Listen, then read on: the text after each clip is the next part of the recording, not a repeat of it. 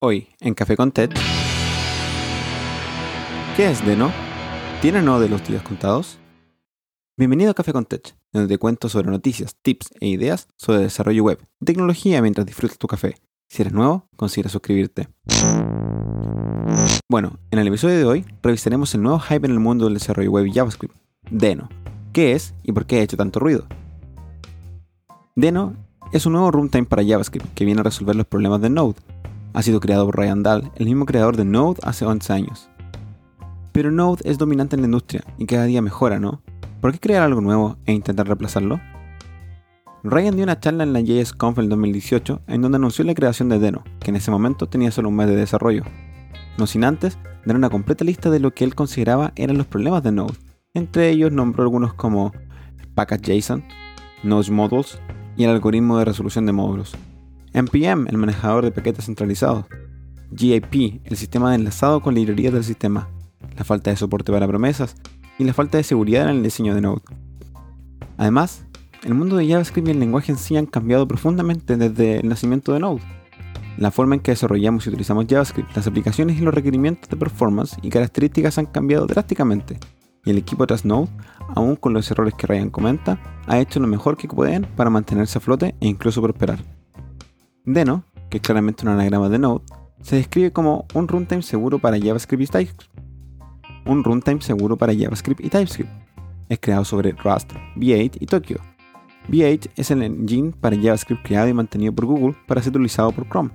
Rust es un lenguaje para programar sistemas que es increíblemente rápido, sin runtime ni recolector de basura, enfocado en performance y seguridad de memoria.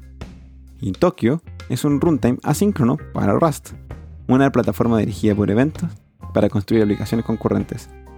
Alguna de las características de Deno es que es seguro por defecto. Es necesario activar por medio de flags acceso a diversas acciones como el acceso a red o el sistema de archivos. Soporta TypeScript por defecto. Utiliza el sistema de módulos de ECMAScript, es decir, utiliza la sintaxis import from. Soporta la API de fetch. Tiene varias utilidades parte del sistema como un test runner. Tiene un formateador de código, que diga que viene desde Go, un inspector de dependencias, un debugger y un bundler propio. No utiliza el folder Node Modules, ni tampoco npm install, sino que puede importar módulos desde cualquier parte, como un URL, permitiendo así no depender de un registro centralizado. Y todas las acciones asíncronas retornan una promesa. Entonces, ¿es Deno el reemplazo de Node? No, al menos no por ahora, ya que es aún un proyecto que requiere madurez y ser compatible con los actuales usos que tiene Node. Node es un gigante en la industria, con miles de paquetes y miles de aplicaciones escritas con su filosofía. Deno tampoco busca reemplazar a Node en realidad, sino ser una alternativa con un enfoque en la seguridad y en mejorar algunos de los problemas de diseño de Node. ¿Será en algún momento una alternativa? Sí, ciertamente que sí. Personalmente creo que ya es una alternativa, pero que requiere aún de que su uso se masifique un poco y de que aparezca alguna aplicación grande que lo sustente. ¿Deberías migrar tu código a Deno? No, todavía no. No es necesario.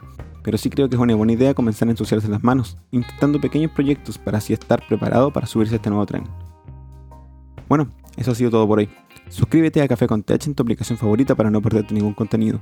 Y si tienes algún tópico o pregunta que te gustaría mencionar en un futuro episodio, contáctame vía Twitter o Instagram como arroba café-contech o al email cafécontechpodcast.gmail.com También puedes dejar un mensaje de voz y aparecer en el episodio. Visita speakpipe.com slash café. Los enlaces quedarán en el show notes. Y el café de este episodio lo invitó a arroba primate tostadores.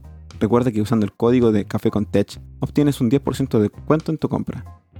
Gracias por escuchar y sigue desarrollando.